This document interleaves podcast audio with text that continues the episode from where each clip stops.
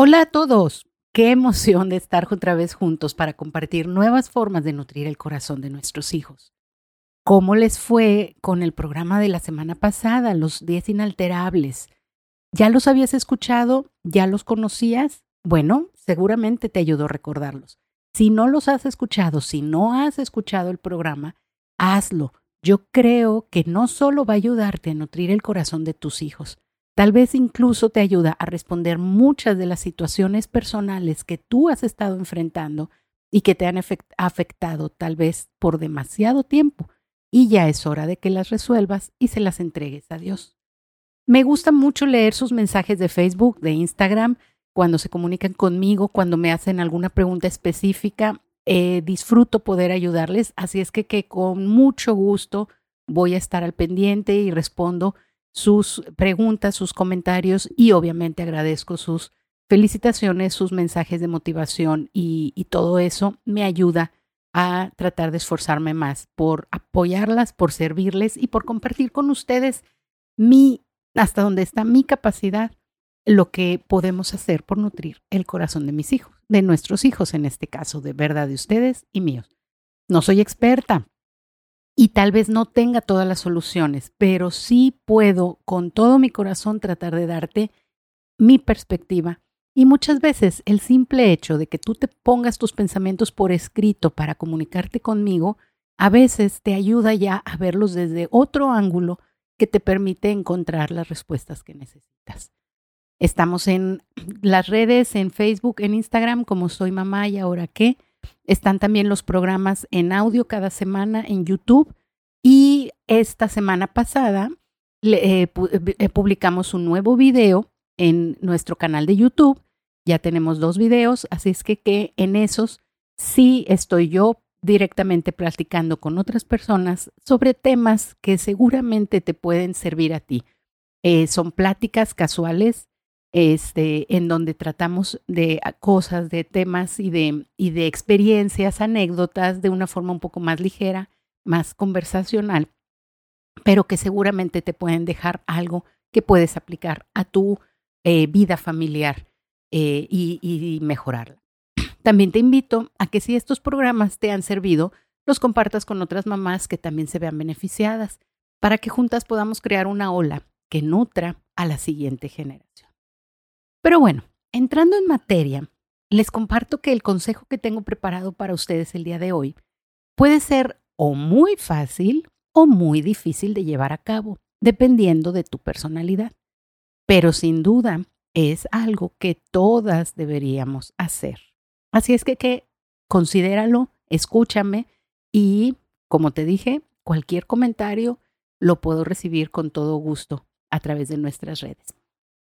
Y el consejo dice así, comparte tus sentimientos de alegría, tristeza, vulnerabilidad, emoción, etcétera, es decir, cualquiera, con tus hijos, porque eso muestra que eres humana, que tienes errores y luchas.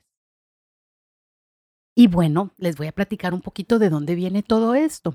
Los niños en general son muy perceptivos y aunque ellos no lo entiendan, vaya conscientemente, ellos saben cuando las cosas están mal, cuando están raras, cuando algo hay diferente, cuando hay algún elemento perturbador en el ambiente familiar. Incluso desde el vientre materno, ellos reaccionan ante las situaciones emocionales de la madre. Y seguramente tú lo experimentaste en, en tu etapa de embarazo, ¿verdad? Y también reaccionan al ambiente exterior. Asimismo, cuando los bebés eh, empiezan a ponerse muy necios y traen, hay un llanto continuo y todo, muchas veces, no siempre, ¿verdad? Eh, pero muchas veces está relacionado con la ansiedad que perciben por parte de la madre. Hoy precisamente estaba este, platicando yo con una mamá que acaba de tener su bebé y le decía eso, le decía, tú no eres mamá primeriza, pero acuérdate que tu, que tu bebé percibe tu ansiedad. Y definitivamente traer un nuevo bebé a la casa genera ansiedad, genera muchas nuevas experiencias porque tienes a tus hijos más grandecitos, a los que ya estaban, y este nuevo elemento. Y todo eso a veces se convierte en un círculo vicioso difícil de romper. Es decir, la mamá está ansiosa, le transmite al bebé, el bebé se pone inquieto, se pone necio y eso hace que la mamá se ponga más ansiosa y eso va haciendo que toda la familia y todo el ambiente se complique.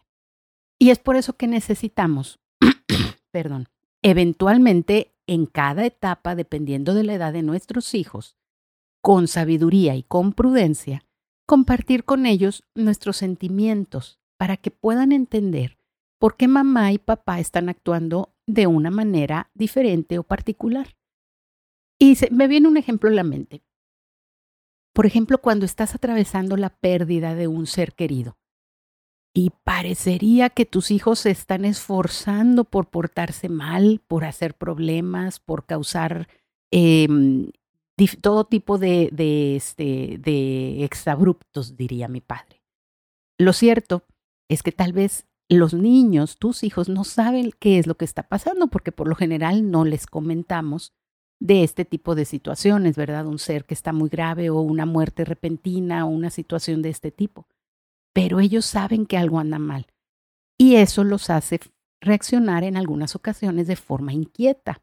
Es decir, percibo que tu atención está en otra cosa que te está haciendo sentir mal y entonces trato de llamar tu atención a como de lugar para que entonces vengas a ponerme atención a mí y no que no te sientas mal, porque de alguna manera siento que está mal mi papá o mi mamá y trato de llamar su atención. Entonces, dependiendo de la edad y la cercanía que tú tenías con esa persona, es necesario a tus, hacerle saber también a tus hijos, obviamente dependiendo de su edad, que papá y mamá están muy tristes porque esta persona ya no va a estar más. Decirle que en estos momentos necesitan que sus hijos, decirle a los niños, que ellos sean más amorosos y más obedientes para que papá y mamá se sientan contentos y pronto puedan estar otra vez bien. Incluso podrían decirles o explicarles que van a necesitar estar un poco más de tiempo a solas o fuera de la casa o simplemente un tiempo para descansar, para recuperarse. Pero a veces el simple hecho de decírselos va a hacer que ellos se entiendan, ah, ok, esto es lo que está pasando, que yo percibo que estaba sucediendo algo, ya me explicaron. Y entonces cuando tú les dices, voy a necesitar que ustedes sean más obedientes, más cuidadosos, que se porten bien, etcétera, ya les estás diciendo a tus hijos que ellos pueden hacer algo para que tú ya no te sientas tan mal.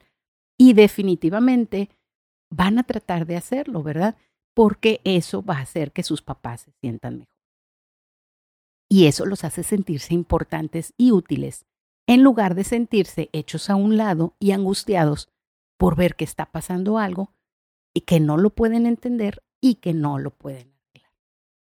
Algo así pasó cuando murió mi abuela materna, con la que yo tenía una relación muy cercana y muy fuerte. Yo estaba precisamente en casa de ella cuando este, ya ella había muerto y estábamos con todos los tratamientos, eh, eh, eh, papelería y todos los trámites previos. Y entonces llegaron mi esposo y mis hijos esa tarde ahí a la casa. Mi abuela recibió a Cristo Jesús como su Salvador personal cuando ella era joven y yo tengo la certeza de que ella está en el cielo con Dios y que muy pronto nos vamos a volver a ver y volveremos a estar juntas. La paz que me da esa convicción, el hecho de saber que ella es salva, es algo maravilloso. Pero, aunque en mi corazón no había esa desesperanza de no saber qué había pasado con ella después de que murió, sí había dolor por el desprendimiento y por el periodo de ausencia que vamos a tener que tener hasta que yo la vuelva a ver en el cielo. Antes de que mis hijos llegaran a casa de mi abuela, yo estuve pensando en cómo me iba a conducir frente a ellos. En ese momento mis hijos estaban entre los 9 y 14 años aproximadamente. Y ya entendían un poco la muerte, el dolor de la separación. Obviamente ellos también la querían muchísimo habían desarrollado una hermosa relación con ella, porque era de esas abuelas que era muy fácil querer.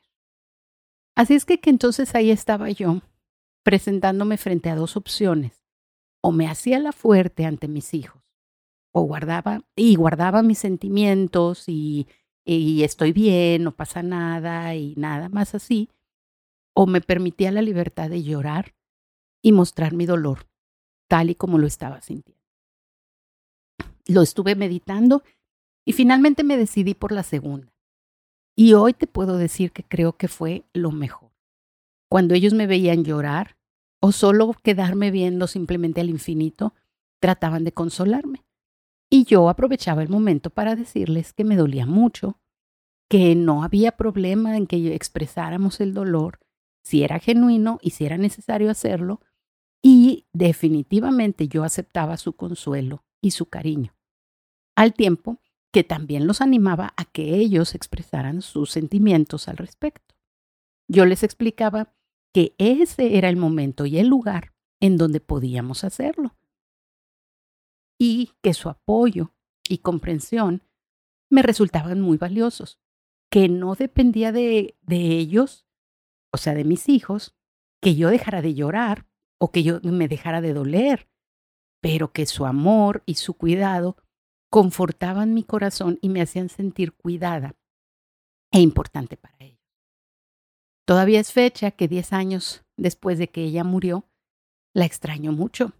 Y cuando pienso en ella, como ahorita, mis, mis ojos simplemente se vidrian. Y bueno, si a ellos les toca verme que en un momento de esos, simplemente no lo evito. Y si me preguntan, les digo lo que estoy sintiendo y lo que estoy pensando. Ellos han aprendido que su mamá es de carne y hueso, que las cosas le duelen y que se vale expresar los sentimientos y recibir consuelo de nuestros seres queridos. Lo mismo pasa con sentimientos de vulnerabilidad, como podría ser, por ejemplo, cuando vas a presentar un examen, vas a dar una clase, cuando alguna persona te ha lastimado o te ha humillado, si tuviste un accidente o una experiencia en la que te sentiste en riesgo o en peligro. Nuevamente, depende mucho de la edad y madurez de tus hijos, pero es incluso un momento que puedes aprovechar para enseñarles que eres humana y que aunque debemos ser fuertes y sabemos que Dios tiene todo bajo control, enfrentar esas situaciones o esas experiencias sí te hace sentir miedo, nervios, inseguridad, etc. Fíjate, muchas veces los niños reaccionan con el efecto campana, es decir, si tú manifiestas miedo, ellos manifiestan seguridad o fortaleza, porque de alguna manera saben que eso es lo que tú necesitas en esos momentos. Y saben que cuando ellos se han sentido así, con temor, con inseguridad, con nervios, tú has mostrado esa fortaleza que los hace sentir muy bien. Sobre todo con los hijos del sexo opuesto. En ocasiones, este es un ejercicio que resulta muy bueno para estrechar lazos, porque ellos sienten que pueden cuidar de ti. Y eso obviamente siempre los hace sentir muy bien, ¿verdad? Entonces, si es un hijo varón, él siente que tiene que, eh, no sé, levantarse y, protegerte, mamá. Y si eres una hija eh, mujer, pues empieza a desarrollar su instinto materno de, de cuidar a otra persona, ¿verdad? Y en este caso, que sería cuidar a su papá. Recuerdo una ocasión en la que tuvimos un accidente automovilístico y estaba, yo estaba este, estacionada esperando a que mi semáforo que estaba en rojo cambiara a verde. Un carro que venía con un chofer distraído simplemente no se dio cuenta, yo no sé qué pasó, el caso es que viene y me golpea con fuerza por detrás, o sea, él pensaba que no había nadie ahí. Yo ni siquiera lo vi venir. Entonces, cuando yo sentí el golpe, obviamente solté un grito con todas mis fuerzas, que, bueno, no se los voy a soltar ahorita, ¿verdad? Pero ustedes saben, un grito fuerte de susto y de, de este, reacción, este, pues sí, sorprendida. Y obviamente asusté mucho a mi hijo de 10 años, a Caleb, que en ese momento era el que iba conmigo, y sus ojos comenzaron a llenarse de lágrimas inmediatamente. Gracias a Dios estábamos bien y como el golpe fue por atrás, pues no tuvimos heridas o golpes en nuestro cuerpo, ¿verdad? Solo el famoso latigazo del cuello y, y pues básicamente el susto. En ese momento, Dios me dio tranquilidad porque reaccioné tranquila, verifiqué que la persona del otro carro estuviera bien, obviamente que primero chequé a mi hijo, lo abracé y le dije, todo va a estar bien, le hablé con tranquilidad, con paz, le dije lo que íbamos a hacer, lo que teníamos que, llamar al seguro y todo eso, la policía, que no se fuera a asustar y demás. Dios puso en ese momento un ángel, porque en la parada del camión frente a donde sucedió el accidente estaba el guardia de seguridad que trabajaba en la colonia donde nosotros vivimos en ese momento. Y él inmediatamente identificó el carro, nos identificó a nosotros, pues supongo que sí, ¿verdad? A eso se dedican. Y se cruzó la calle y vino a ver si estábamos bien. Entonces, junto con Miguel, el guardia, mi hijo, el, el guardia me, me, ofreció tomar a mi hijo y entonces lo llevó a un eh, Oxxo que estaba ahí en, a la vuelta, no a la vuelta, sino en contraesquina. Le compró un chocolate, le compró un refresco, como para que se le pasara el susto y demás. Y en eso yo aproveché para llamarle a mi esposo. Y justamente, y estoy segura que a ti te ha pasado y que puedes relacionarte con eso, en el momento que mi esposo contesta y le empiezo a decir lo que pasó, ahí valí.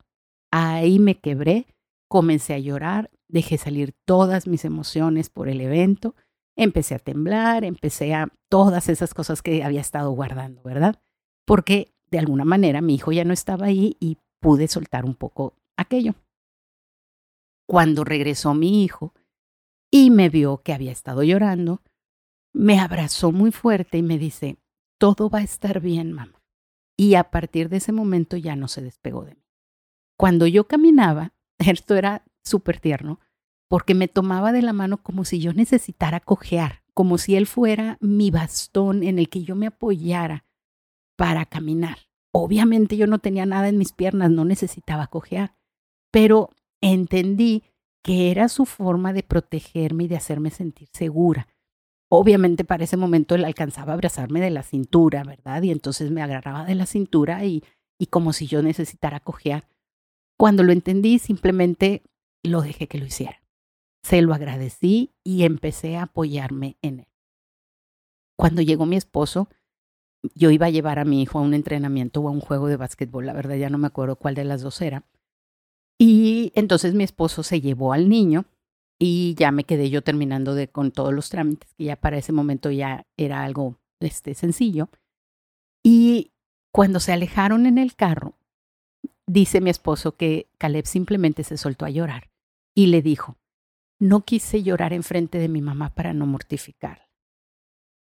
Más o menos desde ese momento, él comenzó a desarrollar ese gusto por cuidarme, por ayudarme, por acompañarme a hacer cosas. Últimamente ya no tanto, ¿verdad? Porque ya es un hombre este, económicamente activo, produce escuela, trabajo, amigos, etcétera. Pero bueno, no me desvío. El punto es que desde esa experiencia él comenzó a entender y valorar por qué yo le insistía en que aprendiera a ser caballeroso. Y que es el ser caballeroso lo iba a hacer sentir bien consigo mismo. Esa experiencia vivencial le ayudó a entenderlo y yo pude ver ese cambio en donde él empezó a querer cuidarme, a querer estar al pendiente. Y he aprendido, en la medida en la que comparto con mis hijos mis incapacidades, mis debilidades, ellos valoran más mis capacidades. Y sucede este efecto en el que ellos comienzan a tratar de complementarme. Por ejemplo, cuando me enfermo, me apoyan. Cuando me ausento, me cubren. Cuando yo fallo y lo reconozco, ellos me comprenden. A veces creemos que es necesario como papás o mamás transmitirles una fachada de perfección, de que yo todo lo sé, todo lo puedo. Y eso, además de que no es cierto, también les puede causar un daño. Porque en esta generación que nuestros hijos están creciendo en donde todo es inmediato y sin esfuerzos, los jóvenes en general, y al menos yo lo veo con los de mí, el grupo de, amigos de mis hijos, están asustados ante el matrimonio y ante la paternidad. les representa demasiada responsabilidad y compromiso cumplir con el estándar de para toda la vida, con el ideal del padre o la madre abnegados y perfectos que todo lo proveen y que todo lo saben y que todo lo pueden. En especial, los jóvenes cristianos se agobian con el hecho de que no podrían cumplir con todo lo que hacen sus padres y con el estándar bíblico en un mundo cada vez más difícil.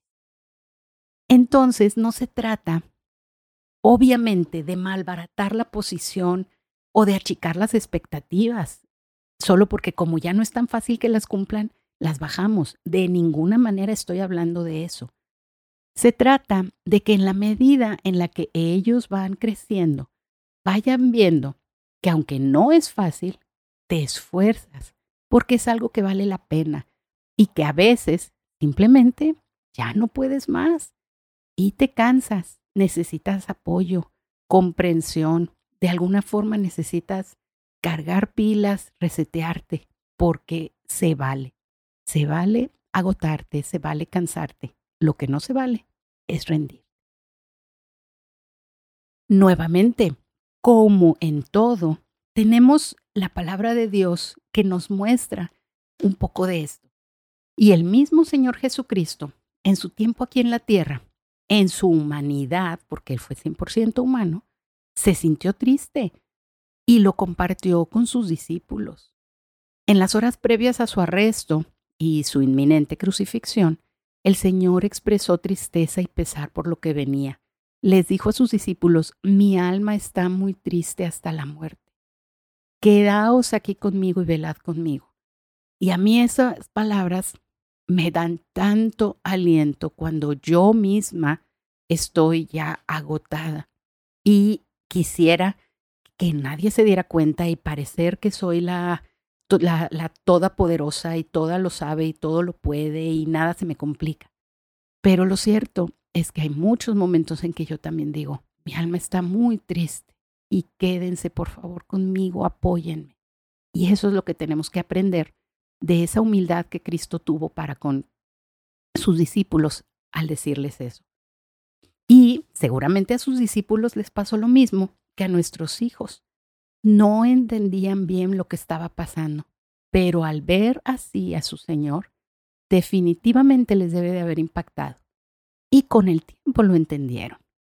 También en ese episodio, en el de la muerte de Lázaro, vemos a Jesús llorando. Y él pudo haberse hecho otra vez, o sea, como decíamos, el fuerte, no dejarnos saber que su sufrimiento era fuerte o era grande, pero al menos a mí, ver esas facetas de Cristo me ayuda a identificarme más con Él y sobre todo me ayuda a entender que Él puede identificarse conmigo y Él puede entender lo que yo siento. Así es que, ¿qué, ¿cómo vas?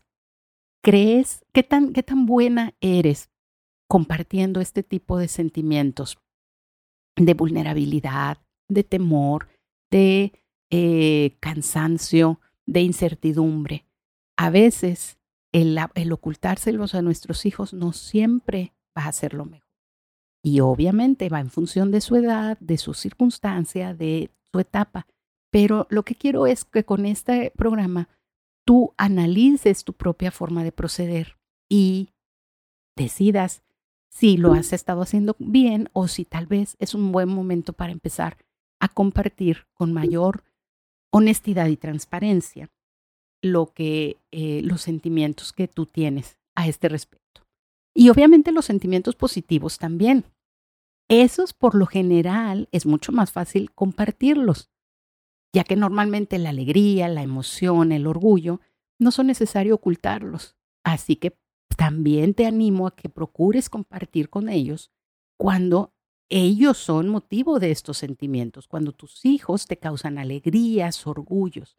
Cuando alguien se acerca a decirte, por ejemplo, que tu hijo o que tu hija ha sido de impacto positivo en sus vidas por alguna cosa que hicieron o alguna cosa que no hicieron, no te lo guardes, compártelo con toda la familia, demuéstrales que eso te da una inmensa alegría y satisfacción.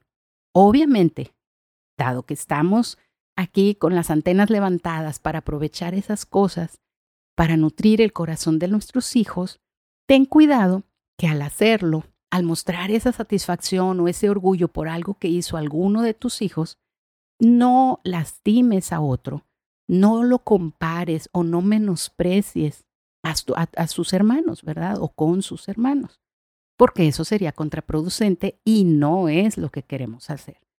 Entonces tú puedes usar frases como, estoy muy contenta porque en esta ocasión mi hijo fulanito hizo esto que me da mucha alegría, que me hizo sentir de esta o esta o esta manera, sé lo más específica posible. En otras ocasiones, este u otro de mis hijos me ha hecho sentir así y así. Y ya saben, hijos, siempre que me den razones para sentirme contenta, lo voy a compartir con todos. Porque lo cierto es que hay un tipo de padres que batallan mucho para expresar ese orgullo y compartir esos sentimientos positivos y de reconocimiento hacia sus hijos. Porque en su mente está esta especie de bloqueo o esta especie de, filtro que dice que cualquier comentario de elogio los va a llevar a creerse mucho o a envanecerse. Si esa es tu situación particular como padre, es importante que entiendas y creas que si has hecho un buen trabajo de autoestima centrada con tus hijos, es decir, los has enseñado a que ellos estén bien ser centrados en qué es lo que los hace valiosos, entonces tus comentarios y tus estímulos no van a ser perjudiciales, no van a hacer que se crean mucho. Al contrario, van a tener su valor y su nutrición en el corazón de tus hijos. Los hijos siempre estamos en busca de la aceptación de los padres. Entonces es tu privilegio ser la porrista número uno de tus hijos. No desaproveches ese privilegio porque tal vez alguien lo tome y lo valore más de lo que tú lo valoras.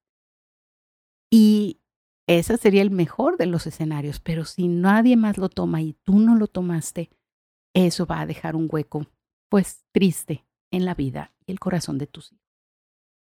Así es que, entonces, ¿cómo ves? ¿Va a ser este un consejo fácil o difícil de seguir? ¿Qué tan fácil te resulta mostrarte vulnerable, triste, frustrada, temerosa, orgullosa, emocionada, nerviosa? Puedes pensar ahorita mismo en una situación que estés pasando en la que puedas aprovechar para mostrarle a tus hijos cómo te estás sintiendo. Tal vez una situación en la que normalmente esconderías o disfrazarías tus sentimientos, pero que tal vez en esta ocasión puedas intentar abrirte con ellos para ver qué está pasando, cómo te estás sintiendo. Te animo a que pienses en ello y aproveches las oportunidades que se te presentan. Podrías llevarte una muy, muy agradable sorpresa. Fíjate que en esto funciona además con, de, con los hijos, obviamente, funciona con las personas en general. Tengo muchos años que Dios me ha permitido estar frente a diferentes grupos hablando de diferentes temas. En algunos casos son puras personas que conozco y que me conocen. En otros casos han sido personas que me conocen, al menos de lejos o por referencias, pero que yo no las conozco.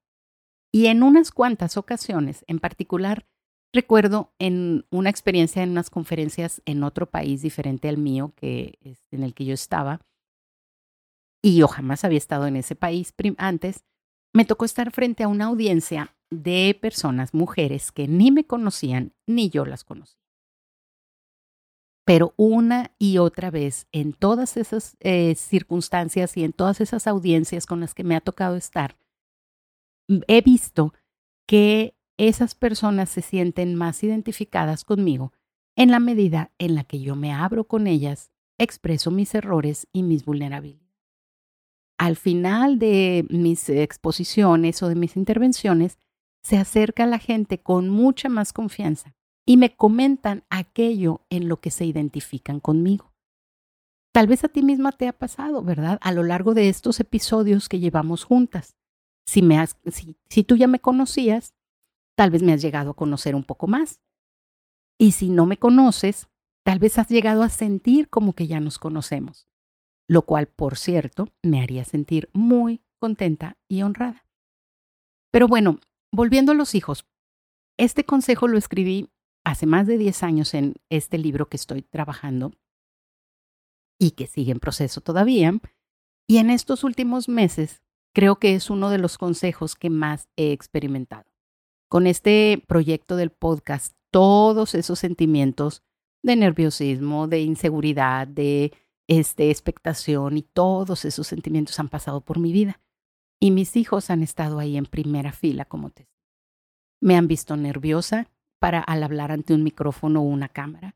Me han visto frustrada porque hay cosas que tengo que repetir varias veces por errores tontos o por errores muy simples, pero que sigo cometiéndolos. Han visto vulnerable mi corazón cuando yo me abro frente a ustedes y mi intimidad está eh, expuesta. Me han visto sentirme incapaz en cuanto a mi agilidad para manejar la tecnología, redes sociales, eh, en cuanto a los conceptos que yo tengo que aprender para todo este proyecto. También me han visto ansiosa por los lanzamientos, por la primera vez que lanzamos el capítulo, la primera vez que lanzamos un video, cuando abrimos las redes sociales. Obviamente todas esas cosas me, me pusieron este, ansiosa, nerviosa, inquieta. Y en lugar de parecer la mamá cool, que no, no pasa nada, todo es perfecto, todo es normal, pues definitivamente yo abrí mi corazón para con ellos. Me han visto triste por algunas respuestas, por algunas interacciones o reacciones, y me han visto muy emocionada como niña chiquita con algunos comentarios de ustedes, con respuestas a, los, a las publicaciones que hacemos, eh, la primera vez que vi, por ejemplo, que en YouTube estaban poniendo comentarios, así como se me alegró mi corazón y me puse a brincar como niña, todo eso también lo han visto ellos. Y hemos vivido esas situaciones de felicidad y de sentirnos realizados al ver cómo avanza este proyecto. Me han visto orgullosa de poder hablar de cosas que comenzaron hace muchos años y ahora podemos ver el fruto. Y muchos, muchos más sentimientos que a lo largo de todos estos meses hemos experimentado y ellos lo han vivido conmigo. Les he dicho claramente cuando estoy pasando por cada uno de esos sentimientos y les he permitido verme en esas facetas que no son tan frecuentes para ellos. Ellos han sido muy comprensivos, soportadores, apoyadores, pacientes, en ningún momento se han burlado de mí, ¿verdad? Por el contrario, me han apoyado, me han aguantado. Claro, de repente han hecho memes sobre mí o de repente ya me convierto en un chiste local aquí a nivel familia, pero es incluso parte de la forma en la que ellos están asimilando y están disfrutando vivir esto, conocerme en esta etapa de vulnerabilidad. Y eso es nutrición para mi corazón. Así es que que ahora ellos están nutriendo mi corazón como consecuencia de todo el tiempo que yo trabajé en nutrir el de ellos. Y no digo esto como presunción, definitivamente Dios me libre de eso, porque en cualquier momento yo puedo caer, ellos pueden caer. No se trata de ponernos nosotros como un ejemplo de con altivez, sino al contrario, con humildad, reconociendo que ha sido Dios el que nos ha guiado todos estos años, el que ha puesto todo esto en mi corazón para hacerlo con mis hijos y el que ahora ha puesto esto para que yo lo comparta con ustedes. Si yo me atrevo a decirlo así de claro, es por un lado, por gratitud a mis hijos, y por el otro, para animarte, para que veas que sí es posible y que sí vale la pena. Entonces, por favor, te animo con todo mi corazón a que apliques este consejo siempre que puedas. Trabaja en una relación más honesta e íntima con tus hijos. Déjalos entrar un poquito más a tus sentimientos y observa cómo reaccionan, cómo lo manejan, cómo maduran al sentirse dignos de que les confíes algo tan íntimo y tan valioso para ti. Si quieres practicar, bueno, practica escribiéndome. Escríbeme a mí, dime cómo te sientes, qué te afecta, cómo puedo ayudarte y cómo puedo hacer más hermosa esta aventura de ser mamá y nutrir el corazón de tus hijos. Mándame un mensaje por Facebook, por Instagram Eso desde ahorita te digo que me va a hacer sentir muy feliz y lo compartiré con todas ustedes. Ya algunas de ustedes me han escrito de forma especial para compartirme esas vulnerabilidades. Otras me lo han hecho de forma personal cuando escuchan el podcast y tienen sentimientos encontrados. Por un lado me dicen, me estimulo mucho a hacer el consejo que tú, que tú presentas, pero por otro lado me entristezco de no haber estado haciendo las cosas bien. Por favor, quiero dejar esto muy claro. No dejes que ese sentimiento de tristeza por no haberlo hecho antes dure más que unos segundos. Mejor, mantén en mente el ánimo para aplicar estos conceptos. De ninguna manera jamás es mi intención que con esto tú te sientas insuficiente o fracasada. Eso no va a venir de Dios y no es mi intención. Estos programas deben ser un impulso, que es lo que tú necesitas hacer, los cambios que te lleven a mejorar tu relación con las personas que amas y en especial con tus hijos. Recuerda lo que ya dijimos cuando hablamos en la semana pasada sobre los inalterables en el episodio 11. Tú eres la mamá o el papá que le tocaron a esos hijos. Dios no se equivocó y esto está llegando a tu vida porque aún tú puedes hacer algo para mejorar. Así que fuera negativismo, arriba las ganas de ser mejor cada día. Bueno, no me quisiera despedir. Me podría quedar aquí platicando horas y horas contigo. Mis amigas saben que cuando nos vemos en un café tiene que ser con agenda vacía por varias horas, porque los cafés son de permanencia voluntaria. Y aún así siempre nos falta tiempo. A ver si luego organizamos un live o alguna de esas cosas, no sé, muy bien, me, asesoro con mis expertas, pero por ahora es momento de que tú quedes reflexionando en este consejo.